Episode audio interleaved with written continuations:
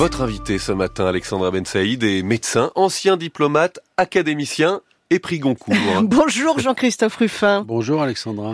D'or et de jungle, c'est votre dernier livre. Il vient de paraître aux éditions Calman Lévy. C'est un roman qui nous raconte l'histoire d'un coup d'État sans fusil, d'une société qui explose sous les coups de boutoir des fake news et de la désinformation. Alors nous, cette semaine, on a découvert Portal Combat, le, le, le réseau de, de sites pro-russes euh, qui nous désinforment sur la guerre en Ukraine. Aujourd'hui, la une du point, c'est sur les usines à mensonges, la Russie, la Chine, la Turquie, l'Azerbaïdjan, dans les couloirs de la désinformation. Mais vous, l'écrivain, votre envie d'écrire sur le sujet, elle est plus ancienne. Qu'est-ce qui vous a déclenché? Je pense que les, les, les, romanciers ont toujours un, petit temps d'avance.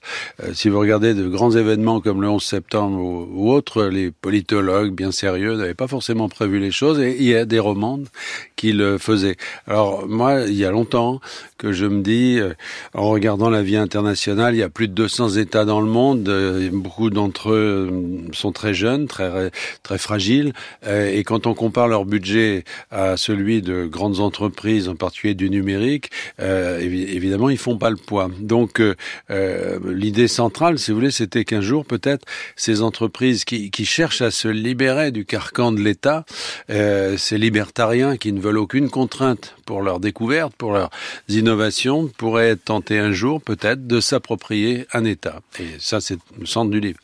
Oui, le plus surprenant, c'est en effet le commanditaire de ce coup d'État. Ça n'est pas un opposant politique, vous venez de le dire, c'est un géant de la tech dans livre, un mélange du patron de Google et de celui de Facebook. La description que vous en faites n'est vraiment pas flatteuse. Hein vous les prenez pour des, vous les prenez quoi pour des des, des acculturés, des, non, mais sans moi, culture. Je, je, les prends pour ce qu'ils sont, c'est-à-dire des gens qui sont euh, extrêmement compétents dans leur domaine technique.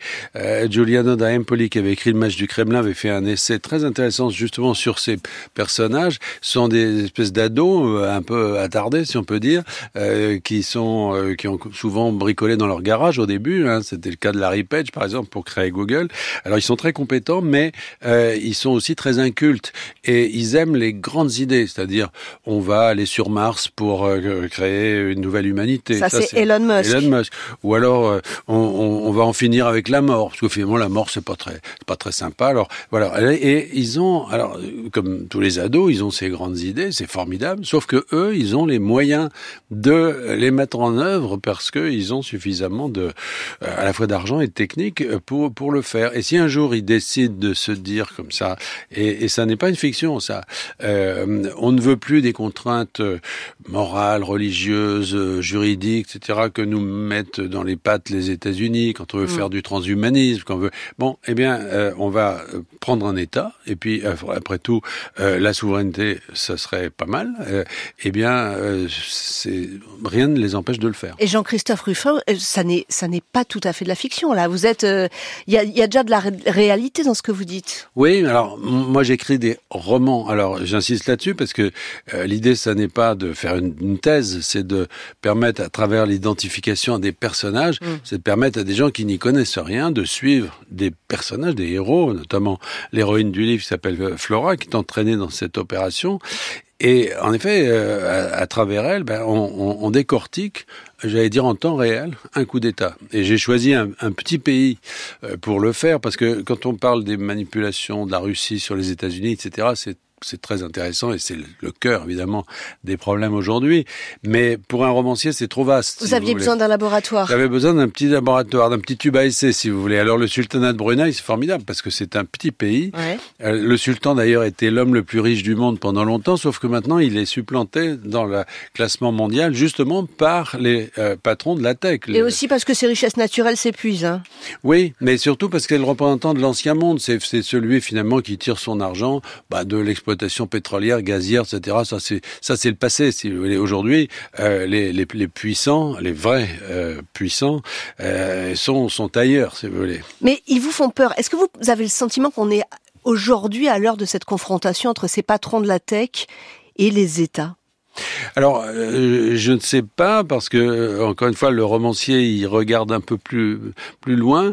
Euh, moi, j'ai toujours pensé que le, le roman classique, c'est moi je, je, cherche pas à transformer le, la technique romanesque, mais si on prend ce, ce, le roman le plus classique, c'est un, un, instrument très puissant d'anticipation finalement, pas lointaine, hein, mais quand on le place sur la réalité, il permet euh, de d'anticiper des choses. Et je pense que là, euh, en effet, euh, on est un peu rattrapé déjà, et la fiction est rattrapée vraiment par la réalité. C'est ce que dit en tout cas votre personnage Ronald. Hein. Il fait toute une démonstration sur ah bah ça y est, on est à l'heure de à l'heure de la confrontation euh, oui. big tech État. Alors vous l'avez dit, Jean-Christophe Ruffin, tout se passe au, au sultanat du Brunei, un confetti en Asie du Sud-Est entre Malaisie et mer de Chine. C'est quand même un régime super autoritaire.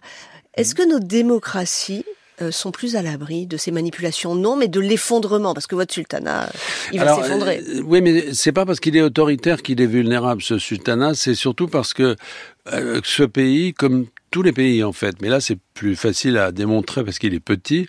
Il est composé de communautés qui sont finalement en rivalité. Il y a des haines, il y a des, y a, il y a des, oui, tout un passif entre ces communautés. Et l'idée, c'est qu'en fait, on peut faire éclater un peu n'importe quelle société si on utilise justement ces nouveaux moyens, et en particulier les fake news, les deep fakes, si vous voulez, à condition de les injecter dans des endroits vraiment où elles vont avoir euh, toute possibilité pour se répandre le coup d'État autrefois, c'était quoi? Il y en a encore comme ça d'ailleurs. C'était euh, des types armés qui prenaient d'assaut la télévision euh, locale, puis le palais, et puis voilà. Aujourd'hui, c'est pas la peine, ça sert à rien.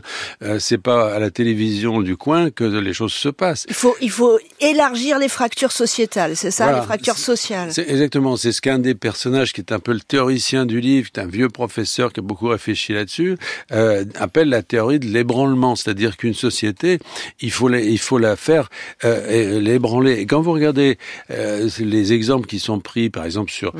euh, les, les États-Unis et, et, la Russie, par exemple, ce que les Russes essaient de faire, c'est d'ébranler justement, c'est de dresser les communautés les unes contre les autres, de casser l'unité nationale et de, et de, faire émerger une sorte de, de béance, de trou euh, dans lequel le pouvoir va pouvoir, un nouveau mm. pouvoir peut émerger. On sent quand même l'analyse aussi de, on sent le visionnaire, l'écrivain, mais aussi l'ancien diplomate euh, qui était en poste en Afrique de l'Ouest. Hein, ces coups d'État. Alors attendez, ce que, le plus surprenant, c'est aussi euh, euh, l'outil employé pour mettre en place cette désinformation. C'est une agence de sécurité privée, genre Wagner. Alors les agences de sécurité privée, il y en a beaucoup. Euh, elles sont capables de faire des tas de choses, de sécuriser des sites industriels, de... mais elles sont aussi capables, euh, et il y a eu des tentatives comme ça, en 2004 notamment, le fils de Margaret Thatcher a été euh, incriminé dans une affaire de coup d'État clé en main qui en avait Afrique. été proposée en Guinée équatoriale, qui est un pays très riche à cause de son pétrole. Deux avions chargés de mercenaires, une société de sécurité privée a voulu euh, tout simplement s'emparer de cet État d'une façon euh, euh, radicale. Bon, manque de peau, ça n'a pas marché parce qu'ils se sont fait euh, choper et ils ont tous fini en, en, en prison. Mais la prochaine fois, ils feront mieux. Ouais, les, les agences de sécurité privée. Dernière question, Jean-Christophe Ruffin. Vous avez écrit beaucoup d'essais, euh, mais finalement, vous êtes passé au roman pour livrer vos analyses sur les chaos du monde. C'est plus puissant, le roman? Ah ben, ça fait longtemps que je suis passé au roman et aujourd'hui, je peux plus ni écrire ni lire les essais. Je trouve que le roman, il a une grande vertu, c'est qu'il rend le monde euh, dans son ambivalence, si vous voulez. Un essai, c'est blanc ou noir. Dans un roman, il faut que les personnages, les, les méchants peuvent pas être que méchants et les gentils pas que gentils. Euh, le monde, il est comme ça, il est beaucoup plus subtil, il est beaucoup plus ambivalent, et le roman, c'est l'instrument de ça. Et ce roman s'appelle D'or et de jungle, Jean-Christophe Ruffin, ça paraît aux éditions Calman Lévy. Merci d'avoir été sur France Inter. Merci à vous. Et merci Alexandra Ben Saïd.